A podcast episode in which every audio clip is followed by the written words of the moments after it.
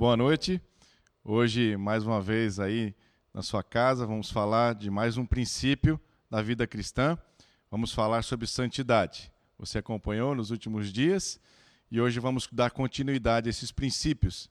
E eu queria ler inicialmente um texto para você em 1 Coríntios, no capítulo 6, versículo 11. Diz assim a palavra do Senhor: E é o que alguns têm sido, mas haveis sido lavados mas haveis sido santificados, mas haveis sido justificados em nome do Senhor Jesus e pelo Espírito do nosso Deus. Todas as coisas me são lícitas, mas nem todas me convêm. Todas as coisas me são lícitas, mas eu não me deixarei dominar por nenhuma delas. Muito bem. Antes de a gente entrar propriamente no tema santidade, nós precisamos entender que existe uma diferença entre ser santificado e andar em santidade. Você viu no texto em que nós lemos que em alguns têm sido lavados, nós temos sido justificados e santificados por causa do nome do Senhor Jesus. Você acompanhou nas últimas semanas uma série de fundamentos ministrados aqui pela pastora Elisa, e você se lembra que um dos fundamentos ministrados foi sobre o arrependimento. Arrependimento de obras mortas. Pois bem, o arrependimento, ele é o primeiro, a porta de entrada para o reino dos céus. Por isso que ele é um dos fundamentos, está ministrado em Hebreus capítulo 6. É, você, de forma sobrenatural, tocado pelo Espírito, sente um arrependimento pela vida que havia vivido, então você se arrepende diante do Senhor, isso é uma forma poderosa do Espírito trabalhar em nosso interior, isso é obra do Espírito, e a partir desse momento em que nos arrependemos e reconhecemos o Senhor Jesus como nosso Senhor e Salvador, é, nós somos selados pelo Espírito. Então, a partir desse momento, nós somos santificados. Isso é obra de Deus, é uma ação do Espírito no nosso interior. Depende apenas do nosso arrependimento por meio de um toque do Espírito no nosso interior. A partir daí, então, somos selados e nós não somos mais pecadores precisando ser santos, mas agora santos, porque fomos santificados pelo Senhor, lutando contra o pecado e lutando para permanecer em santidade. Muito bem. Aqui a Bíblia diz que nós fomos lavados. Essa ação de Deus, e ela é mediada pelo próprio Deus, é um ato do, do, do seu poder, do, do, seu espírito no nosso interior. Nós somos lavados pela água viva que flui do trono de Deus. Há um rio, um rio de Deus, cujas águas correm do trono, e essas águas, uma vez que nos alcançam, nos lavam, elas nos limpam, elas regeneram o nosso ser, o nosso homem interior, que é o nosso espírito. E aí o Espírito de Deus, então, começa a agir e tocar as nossas vidas. E é por isso que a Bíblia diz aqui que nós somos santificados e também justificados. A santidade veio através da regeneração, do perdão, de sermos limpos pelo Senhor. E a justificação, que é o fato do Senhor nos tornarmos justos diante de Deus, ou seja, agora somos salvos, não por atos nossos, por qualidades nossas ou por aquilo que fazemos, por obras nossas, mas por causa da graça de Jesus. Nós somos alcançados, então, justificados pelo Senhor. E isso é obra do Espírito. Essa ação de ser lavado, de ser santificado, é uma ação de Deus para nós. Porém, o texto continua, como você acompanhou no versículo 12, que todas as coisas me são listas, mas nem todas me convêm. Todas as coisas me são listas, mas eu não vou me deixar dominar por nenhuma delas. Bom, aqui a Bíblia está falando sobre é, uma liberdade que nós temos. Veja, nós somos amados pelo Senhor, nós somos alcançados por Ele. Né? O, ato do Senhor Jesus naquela cruz foi um ato de amor para nos dar a vida. Ele morreu como cordeiro que tira o pecado do mundo e nos fez novamente um acesso ao Pai, nos religou a Deus e, e Ele fez tudo isso por amor de todos nós. Então, esse amor é, ele nos conduziu de volta ao Senhor. É uma ação do próprio Deus para nós. Mas aqui nós lemos algo sobre tudo nos é permitido. Por causa do amor do Senhor por nós, o amor nos faz livres, então o Senhor nos deu a capacidade de escolher. Nós podemos escolher por Ele ou não, inclusive. Então, esse ato né, de liberdade nos permite todas as coisas, ou seja, tudo nos é lícito, mas nem todo nos convém. Há muitas coisas que são permitidas, mas algumas delas podem dominar a nossa mente e o nosso coração. E nem tudo convém em nosso comportamento, e nem tudo convém em nossos atos. E é isso que a Bíblia está falando. O ato de santificação é um ato de Deus para conosco a partir da ação do seu Espírito que começa através do arrependimento. Mas andar em santidade exige uma certa renúncia, exige certos compromissos, existe o abandono de certas práticas que não convém, certas práticas que dominam o nosso ser. E aí esse é o processo de andar em santidade. A Bíblia diz lá em 1 Coríntios, no capítulo 1, a igreja de Deus que está em Corinto, aos santificados em Cristo Jesus, chamados para serem santos, com todos os que em todo lugar invocam o nome do Senhor Jesus Cristo, Senhor deles e nosso. Você vê que aqui esse texto, a Bíblia está falando, direcionando a palavra aos santificados em Cristo, ou seja, todos aqueles que receberam o Senhor, está falando da sua igreja e que são chamados a serem santos. São duas coisas diferentes. Porque continuar em santidade, a qual nós somos chamados para, exige um certo compromisso. Veja que num relacionamento, vamos colocar aqui um relacionamento de marido e mulher, né, nós fazemos uma aliança diante do altar, nós julgamos né, e, e, e, e nós fazemos compromissos ali, durante aquele momento de aliança, de viver juntos até que a morte nos separe, passando por pobreza ou riqueza, enfim, saúde ou doença, isso é uma aliança e espera-se dessa aliança certos comportamentos. Nós não podemos, depois de nos casar, termos outros relacionamentos fora do casamento. Por quê? Porque isso não nos convém dentro de uma aliança que firmamos com o nosso cônjuge. Da mesma forma, nós também não podemos abandonar o barco se por algum motivo essa pessoa ficar doente, ou se por algum motivo nós tivermos alguma dificuldade importante financeira, nós não podemos pular fora, porque nós temos um compromisso e isso exige muitas vezes sacrifícios e renúncias. Da mesma forma, no relacionamento com o Senhor, nós temos que ter certos comportamentos ou abster de certos comportamentos porque queremos estar próximo a Ele. A Bíblia diz que quem subirá ao santo monte do Senhor? Aquele que tiver um coração puro e mãos limpas. Isso fala de santidade, de estar lavado pela água viva do Senhor e continuar limpo. Porque para a gente se aproximar de Deus, nós temos que nos abster de uma vida de pecado. É isso que a Bíblia está falando aqui. Então nós somos santificados por Ele, nós somos chamados a sermos santos, ou seja, a continuarmos a ser santos, porque a santidade não é uma característica de um bom cristão, ela é uma virtude necessária de todos os cristãos. A santidade é um chamado, uma ordenança de Deus. Nós somos chamados a ser santos. Não é uma opção, não é um opcional da vida cristã, como a gente compra um carro e a gente põe o airbag, ou a gente escolhe o trio elétrico, ou o câmbio automático ou manual. A gente pode escolher essas coisas. Na vida com Deus, na nossa caminhada cristã, nós não podemos escolher ser santos, nós temos que ser santos. Veja, em 2 Coríntios, no capítulo 5, versículo 17, a Bíblia diz: Assim que, se alguém está em Cristo, nova criatura é. As coisas velhas já passaram, eis que tudo se fez novo. Nós precisamos estar em Cristo. É diferente de simplesmente caminhar com Cristo. É estar nele, estar andando com ele. Quando a gente anda com Jesus, quando ele habita o nosso ser, quando nós se fazemos casa de Deus, as coisas antigas passaram, eis que tudo se fez novo.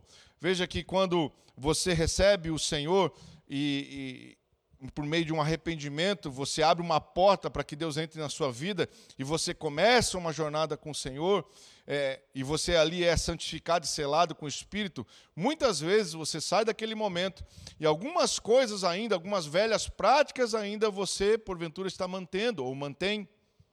Porque ainda há o comportamento, existe um processo pelo qual você vai ser regenerado mas a escolha depende de cada um de nós. E se nós estamos inseridos em Deus, as coisas velhas ficam para trás.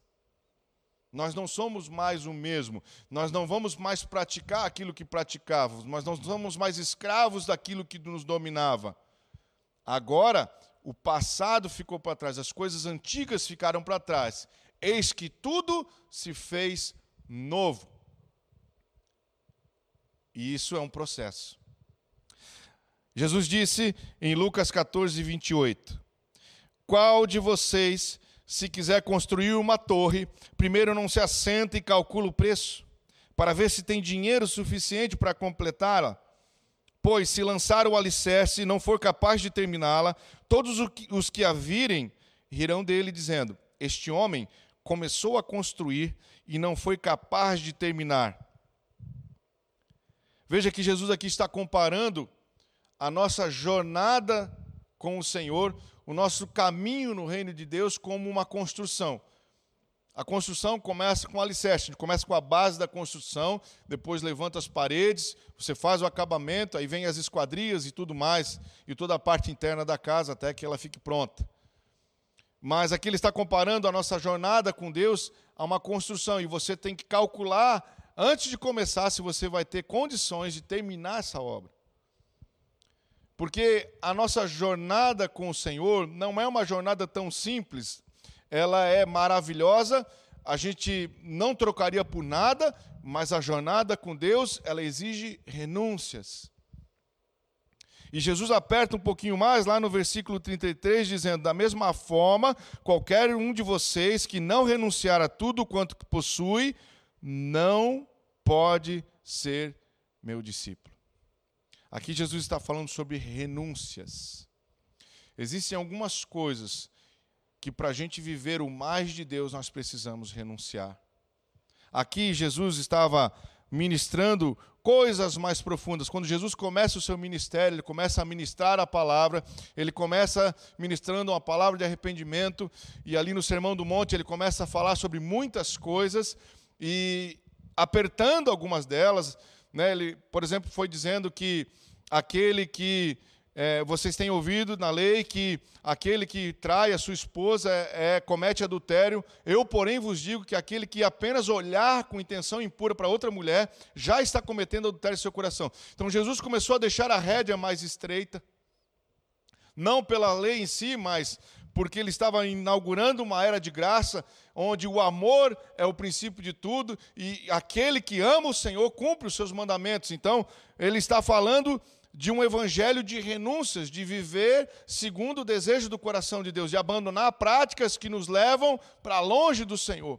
Porque ele estava religando uma ponte nossa com Deus. Então, não há mais espaço para comportamentos que nos afastem. Agora nós somos livres para entrar na presença do Senhor, mas quem vai subir o monte é quem tem mãos limpas e puro coração. Então, não é possível você estar perto de Deus com velhas práticas, agindo na carne e não obedecendo os princípios do Senhor. E a santidade é um dos principais. Você veja que aqui a coisa mais aperta. Se você não renunciar, diz o Senhor, não pode ser meu discípulo. Algumas coisas precisam ficar para trás. Algumas coisas precisam morrer. Velhas práticas precisam ser abortadas para que nós possamos viver o novo de Deus, para vivermos a essência pela qual ele morreu por nós, que é sermos uma nova criatura, sermos portadores da sua presença e do seu espírito. O apóstolo Paulo, em 1 Tessalonicenses, no capítulo 5, ele fala sobre o ser humano como completo, falando que é necessário que nosso corpo, alma espírito sejam íntegros e irrepreensíveis. Está falando de um conjunto total que deve ser irrepreensível, ou seja, sem nenhuma falha. E um pouquinho antes, no capítulo 4, ele diz: Porque esta é a vontade de Deus, a saber, a vossa santificação que vos abstenhais da prostituição, que cada um de vós saiba possuir o seu vaso em santidade e honra, não na paixão da concupiscência, como os gentios que não conhecem a Deus. Ninguém iluda ou defraude nisso a seu irmão, porque o Senhor é vingador de todas essas coisas, como também antes vou-lo dissemos e testificamos, porque Deus não nos chamou para a imundície, mas para a santificação.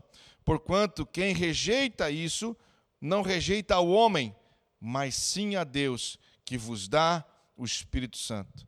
Veja, aqui o apóstolo Paulo está falando de um dos principais pecados, de uma das principais coisas que nos afastam da plenitude de Deus, que é a prostituição e a defraudação.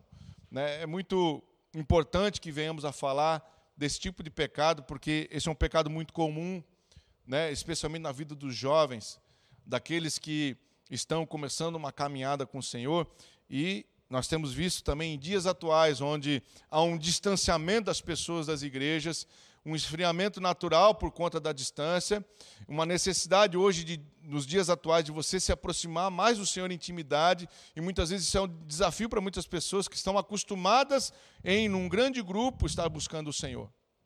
Mas abster-se da prostituição é algo importante. Veja que ele conclui que Deus não nos chamou para a imundície, mas para a santificação. Porque quem rejeita essas palavras não está rejeitando o homem, mas sim ao próprio Deus. É necessário, é necessário santidade. Se você quer andar em santidade e precisa andar, se você quer estar perto de Deus, e querido, nunca foi tão importante andar perto de Deus como nos dias atuais. Quem não estiver andando com o Senhor não vai suportar esses dias.